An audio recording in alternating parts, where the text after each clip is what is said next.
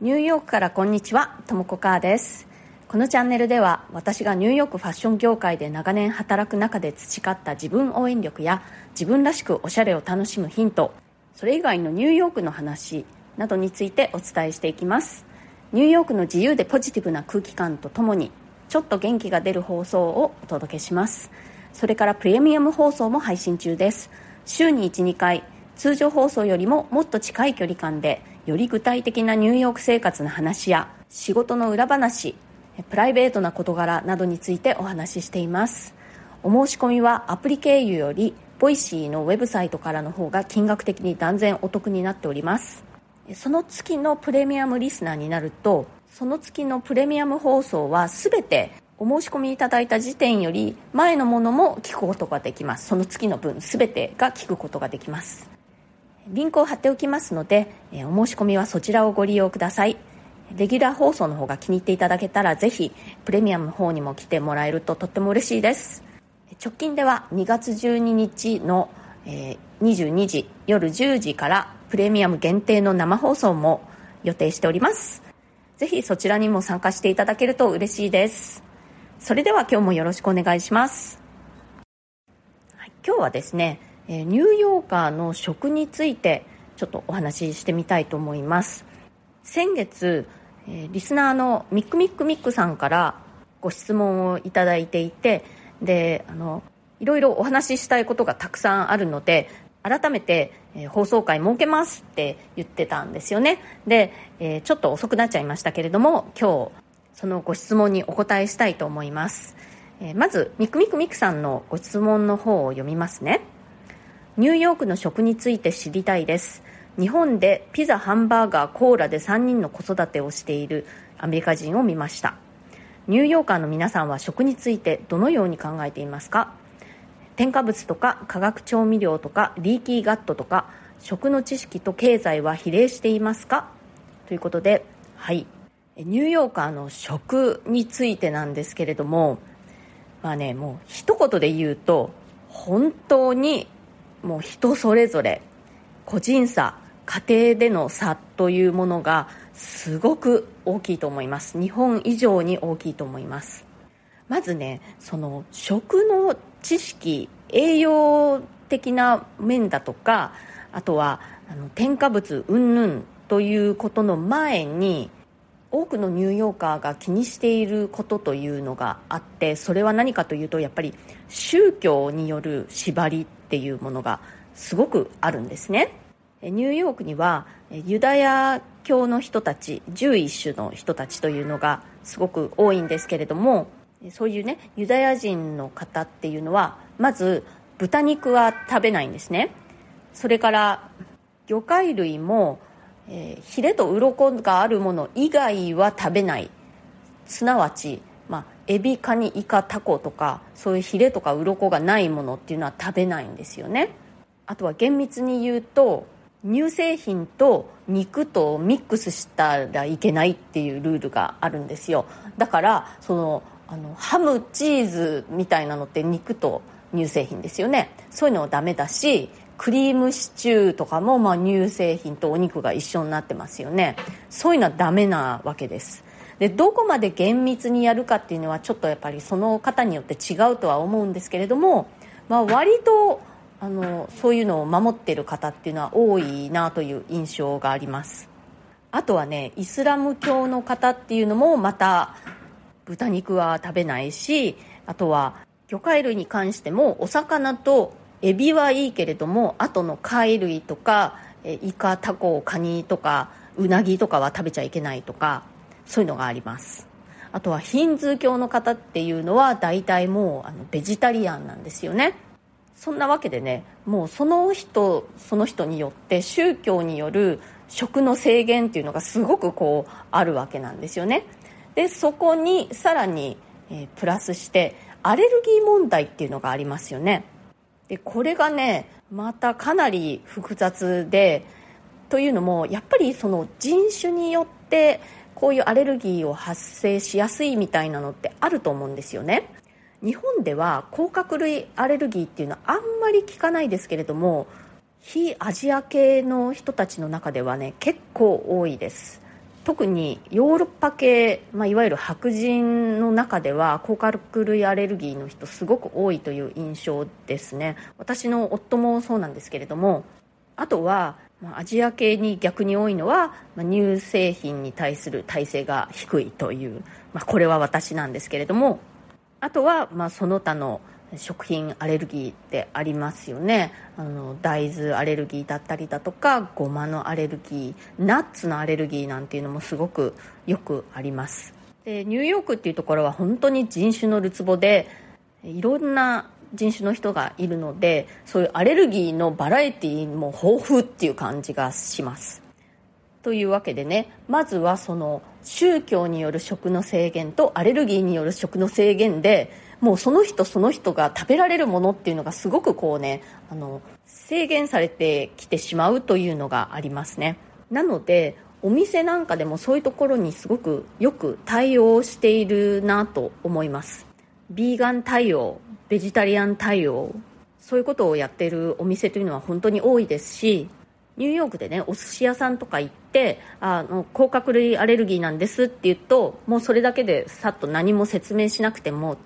あのちゃんと対応してくれますしさっき言ったようにねその宗教なんかの縛りで豚食べれないっていう人が本当に多いので豚骨ラーメン風なんだけれども豚は使ってませんみたいなお店だとかもあるしお店の側でいろいろな人のニーズに対応しているという感じがします。でもっとねその健康の面から見てどうなのかということですね。栄養的なことだとか、えー、添加物とかそういうところはみんなどう考えているのか。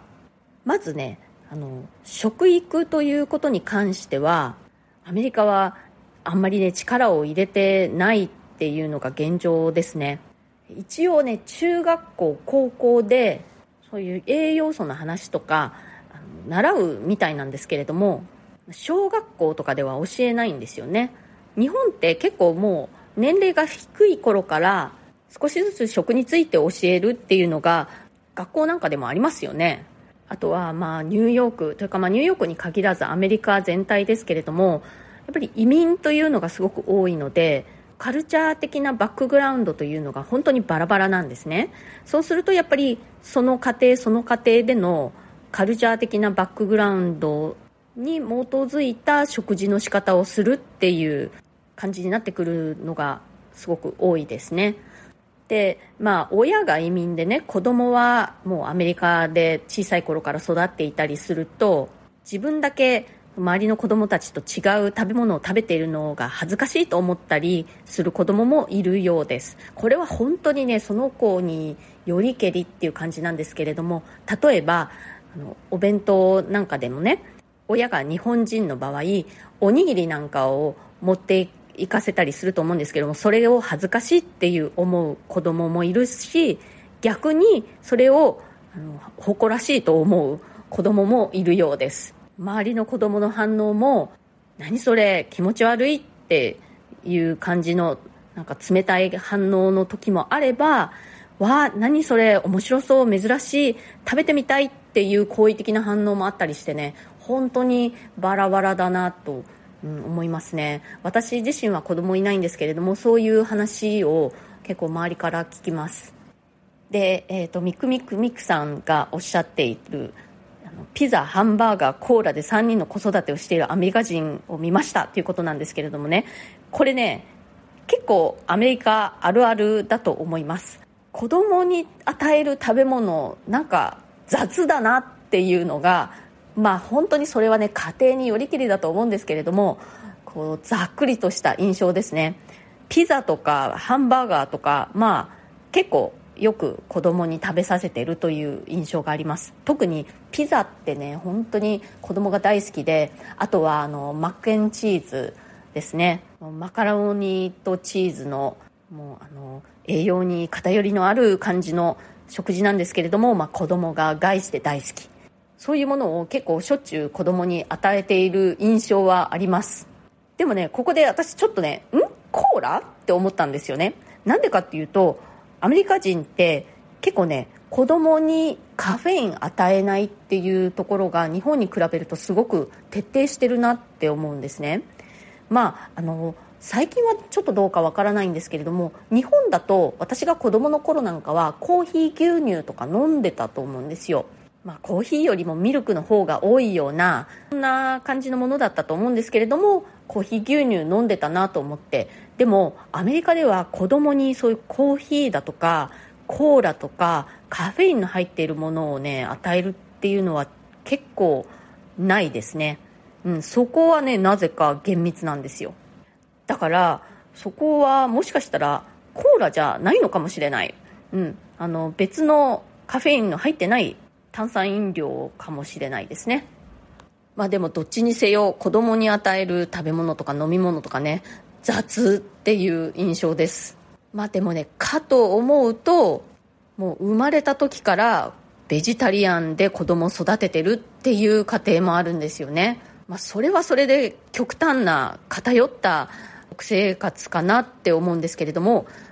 赤ちゃんに飲ませるミルクベイビーフォーミュラなんかでもビーガンバージョンのものなんかあったりしてねなんかこれ子供の体の成長にとっていいのかなってちょっと私は疑問に思ったりもしますね。あとは添加物に関する考え方もね日本に比べるとすごく緩いなと思います。特に着色料に関してはね本当になんでみんなもっと気にしないのって私なんかは思ったりしますね。まあ、あのご存知の方も多いと思うんですけれどもアメリカのケーキ特にその子供用のねバースデーケーキとかって本当にもう色がもう真っ青だったり真っピンクだったり真っ黄色真っ赤とかねそういうのすごく多いんですよね。でまあそういうのってまああの着色料を使っているんですけれども結構みんな平気で食べますね。私は食べませんけどね。むしろみんな「わあ綺麗ぐらいの感じでね平気で食べます。でアメリカですごく人気があるケーキにねレッドベルベットっていうケーキがあるんですけれどもそれスポンジの部分がね真っ赤なんですよ。であのこだわりのあるケーキ屋さんが作ってる場合はそういう色はねビーツなんかを使って天然のもので着色してあるんですけれども、まあ、ほとんどの場合はもう赤い着色料を使ってあるんですね。でもそのケーキが本当にアメリカで大人気なんですね。これは子供だけじゃなくて大人も結構好きで。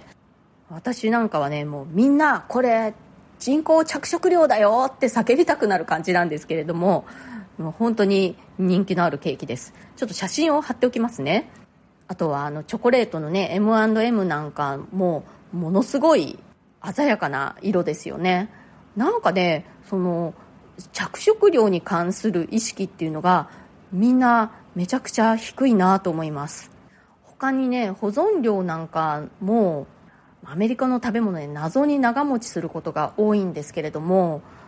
あんまりみんな気にしてないような感じがしますね。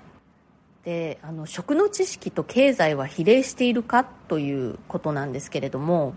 まあ、知識っていうよりもそれぞれのご家庭のね経済状況によって選択肢の幅が違ってくるとは思います、まあ、例えば経済的に余裕がない家庭の場合とにかくやっぱり安くてお腹にたまるものを食べるという感じになると思います。炭水化物が増えたりあとはあのお肉なんかでも安くて大量に生産されたものを食べる。魚は高いから食べない。野菜も値段の割におかお腹にたまらないので食べない。そんな感じになってくると思います。でもうちょっとあのお金に余裕がある家庭または、まあ、非常にお金に余裕がある家庭そういう場合はもう本当にそのご家庭次第っていう感じですね。食にお金をかけようと思った時にそれをどういう方向でかけるかっていうのがもう本当にそのご家庭というか個人の選択によるという感じがします。だからあのオーガニックの新鮮な良い食材を手に入れようとするのか高級レストランなんかでとにかくすごく美味しいものを食べようとするのかこれはもう本当にその人次第という感じだと思いますね。でまあそんなにめちゃくちゃお金があるわけじゃないけれどもできるだけ良い新鮮な、まあ、オーガニックだったりする食材を使いたいと思う人たちもやっぱり結構たくさんいてホールフーズなんかのそういうあのオーガニック系の食材が割とお手頃な価格で手に入るようなスーパーとかすごく人気がありますね。でも概してニューヨークだとかそういう都会はね食に対する意識が高い人が割と多いなと思います。なのでお店の方でもそれによく対応してオーガニックの食材を置いたりだとかいわゆる白い炭水化物の代わりに全粒粉の、えー、パスタだとかパンだとかそういったものを置いたりだとかグルテンフリーの食材が置いてあったりだとかそういう健康に配慮した食材というのかそうこだわりのある人向けの食材というのがすごく豊富ですね。田舎に行くとやっぱりそういう選択肢が少ないということにすごく驚かされます。でまああの結論として言うとですね本当にもうその家庭による人によるっていう感じかなと思います。最初に言ったようにね本当に宗教による縛りアレルギーによる縛りあとはカルチャー的なバックグラウンドによる傾向。あとはねその人種の違いによる体質の差っていうのがすごくあるなと私は感じているんですね、まあ、一つ例を挙げるとヨーロッパ由来のアメリカ人、まあ、いわゆる白人の方ってお米が本当に食べられません。なんかちょっとでねすぐお腹いっぱいになっちゃうみたいなんですよ。あとねあのクックした調理した野菜もあんまり食べれないという印象です。お肉は逆に大量に食べられるし生野菜も食べられるという感じがしますね。なのであのお米の分量っていうのがねレストランなんかでもスーパーなんかで売っている出来合いのお寿司なんかにしてもすごく少ないです。でそういうのをいつも私はこう見ているのでそっちに慣れちゃって日本に帰国した時にね日本で出てくるお米の量の多さにすっごくびっくりします。まそういうのもねその人種によってその消化できるできないっていうのの違いがあると思うんですね。なんか腸の長さが違うとか言いますよね。でそういったまあもろもろの制約だとか、えー、個人差の上に、まあ、さらに食に対する意識の違いっていうものもあるのでもう本当にその人個人によるとしかもう言いようがないという感じがします。でねアメリカの食育ってあんまりしっかりしてないって言いましたけれどもやっぱりそれだけの多様な人たちに食育するのってすごく難しいと思うんですよね。なので、まあ、学校とかではなくてそれぞれの家庭だとか、まあ、個人に委ねられていく部分っていうのが大きくなってくるのかなと思います。はい今日はリクエストにお答えしてニューヨーカーの食事情についてお話ししてみました。いや難しかった。なんせね本当にもうバラバラで人それぞれなんですよね。でも概して、まあ、ざっくりと言うとですけれどもニューヨーカーの食の意識っていうのは田舎に住んでる人たちに比べると高いように感じます。肥満の人の割合もすごくニューヨーカーは少ないと感じますね。今日のねあの放送のご感想とかコメントとか、えー、またさらに質問とかありましたら、えー、ぜひお聞かせください。それからチャンネルのフォローまだの方はぜひ、えー、この機会にチャンネルフォローしていただけるととっても嬉しいです、えー、今日は久々に出ましたね。ラッキーで皆さん聞こえました？この私のチャンネルでは私がね猫2匹飼ってんですよ。その猫図の声が入ってた日はラッキーデーっていうことになってるんですけれども今日は久々のラッキーデー出ました。今日はオス猫くんがむにゃむにゃ言ってましたね。ちゃんと聞こえました？ラッキー週末ですね。今日も最後まで聞いてくださってありがとうございました、えー、日曜日夜22時からプレミアム限定の生放送もやります。その場でねできる限りご質問にもお答えしようと思ってますのでぜひぜひ、え聞きに来てください。それではまた次回。ともこかーでした。